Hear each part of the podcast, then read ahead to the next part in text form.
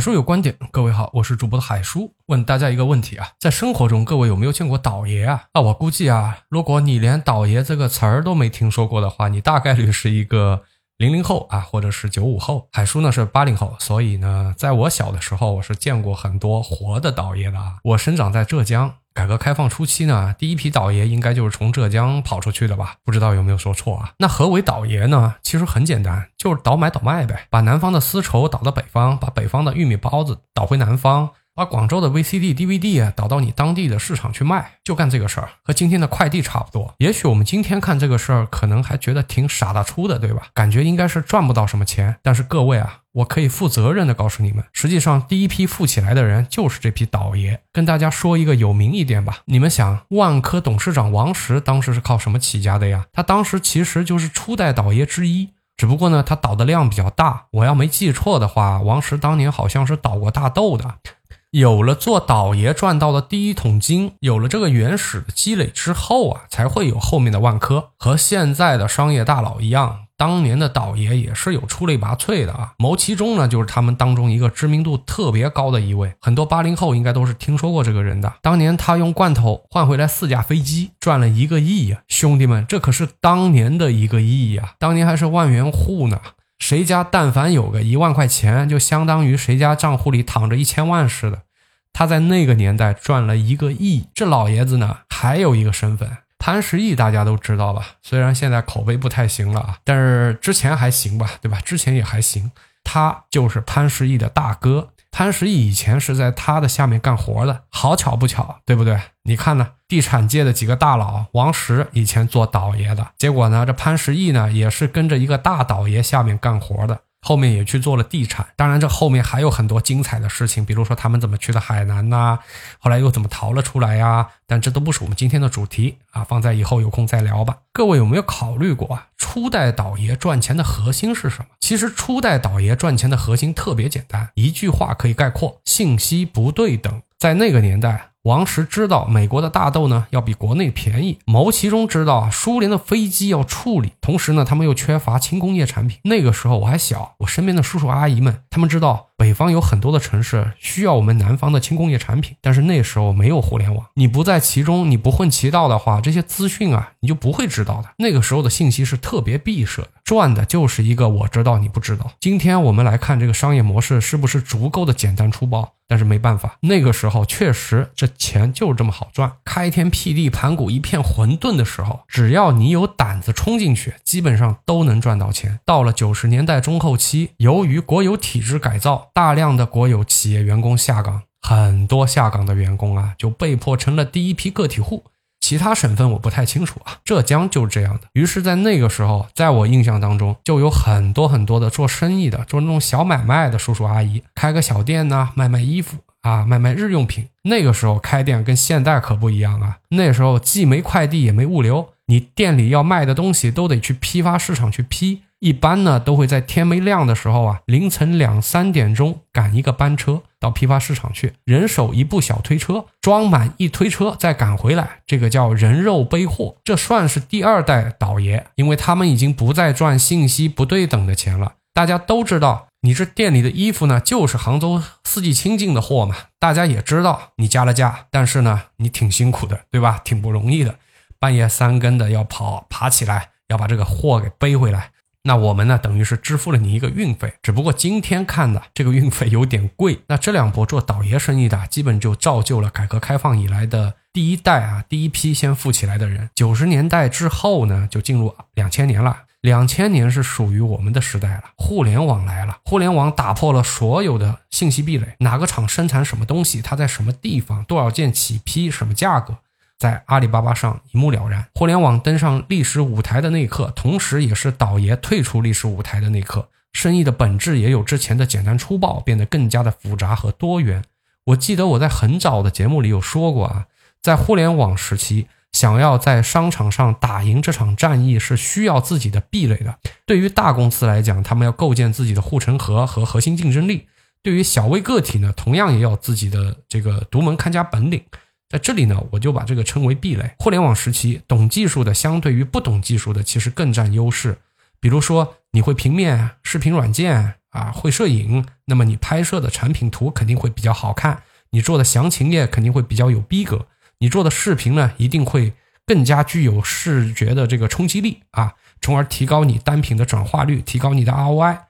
这就是你的一个优势。比如你熟悉互联网，熟悉各个平台买量的逻辑和买量的技巧，那么你就可以用低于同行的价格拿到更多的流量，这也是一个优势。那你处于产业带，能够更方便的接触到更多的商家啊，拿到一手货源，这肯定也是一个优势。所以到了两千年之后，互联网时代，电商经济兴起以后，重构了之前的整个商业体系，形成了一套全新的商业逻辑。在这场新的竞争当中，具有技术优势、产业带优势、了解互联网的整个行业的年轻人就抓住了这次机会。如果你恰好在这个行业里放手一搏，那么很大概率啊，这些人都赚到了人生的第一桶金，实现了原始资金的积累。但是这一切好像也在慢慢的发生改变。比如之前你会平面软件。你有比较好的美术功底，或者说你请了一个很不错的美工，能帮你做出不错的页面，这些在今天你似乎都是可以通过很多的三方来帮你实现的。我一直很推崇的三方，比如像搞定设计啊，它就可以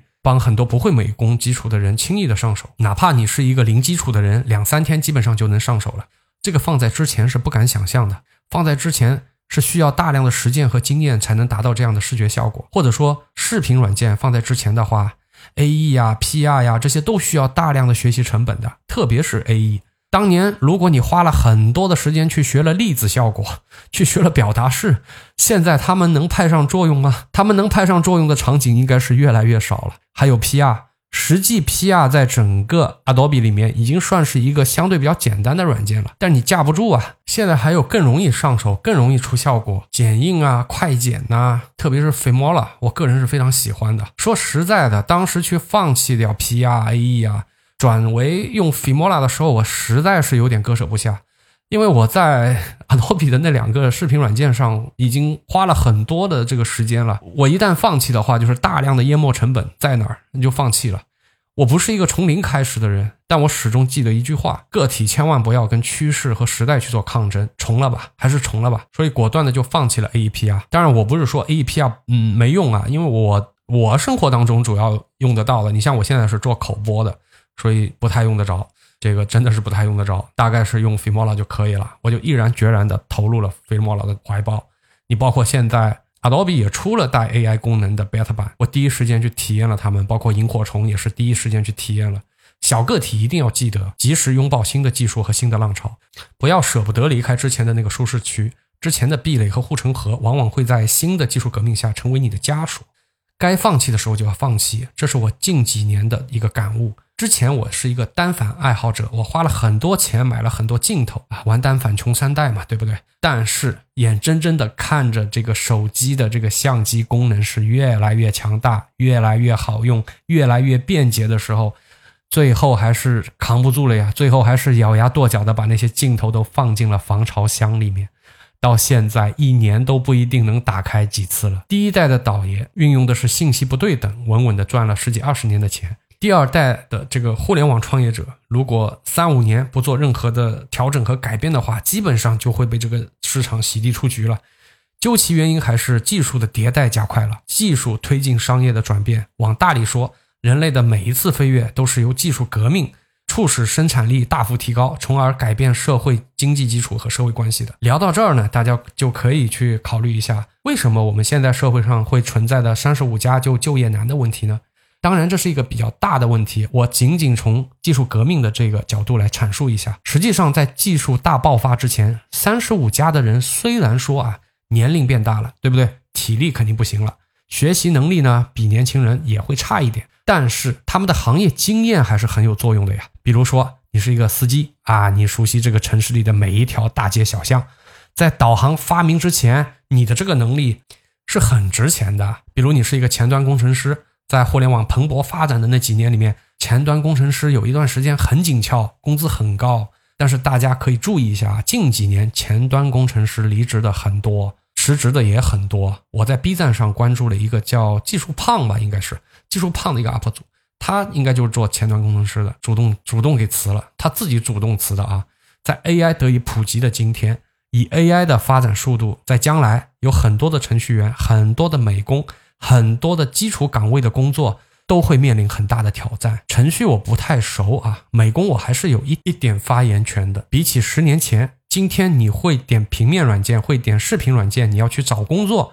你想要找一个高薪的工作，这个难度可不是大了一丁点呐！因为有太多的方法可以平替你的工作了。现在很多的企业都在说降本增效，其实所有的企业都一直在追求着降本增效，只不过以前做不到。但是今天的技术革命可以做到了，那么会使用这些新工具的人就会替代掉那些还抱着老工具的人、抱着老观念的人。科技越发达，技术越进步，我们到底是不是能够过得更好？现在看起来好像还真的不一定啊。实际上，越来越快的技术迭代速度啊，会促使行业之间的竞争越来越激烈。人是有感情的，人是有温度的，但是技术是冷冰冰的，资本也是残酷的。在我们还年轻的时候，在我二十来岁的时候，我也曾经做过这样的梦啊。我我有一我有一个手工匠人的梦啊，我想给自己造一个小工坊啊，做一点小玩意儿。老了的时候呢，能够做一些小物件出来卖卖。但是现在回头看来啊，这仅仅就可能是个梦了。这条路不是说没有人去走通啊，呃，我相信走通的人也是有的，只不过这个比例太少了。我就问你啊，在有榫卯机的情况下，谁愿意为一个手工的榫卯多花几百块钱呢？换成你，你愿意吗？所以，它这个市场注定就是极其小的。你要在这个市场里跑通的难度，远远大于你去拥抱新技术。换来更大的市场，但终究我还是做过这样的梦的，只不过到现在已经被现实打醒了。现实再困难再残酷，终究还是要面对的嘛。整个东亚文化几乎可以约等于卷文化，对吧？这也就大家为什么现在这么累嘛。呃，为什么这边的人这么喜欢卷呢？其实有很多很多各种各样的原因啊，应该也有很多的其他的博主也会有分析。但是你去看一看数字，你也能得到答案。整个亚洲大陆，我们拥有四十五亿的人，然而我们却没有四十五亿相匹配的资源和机会。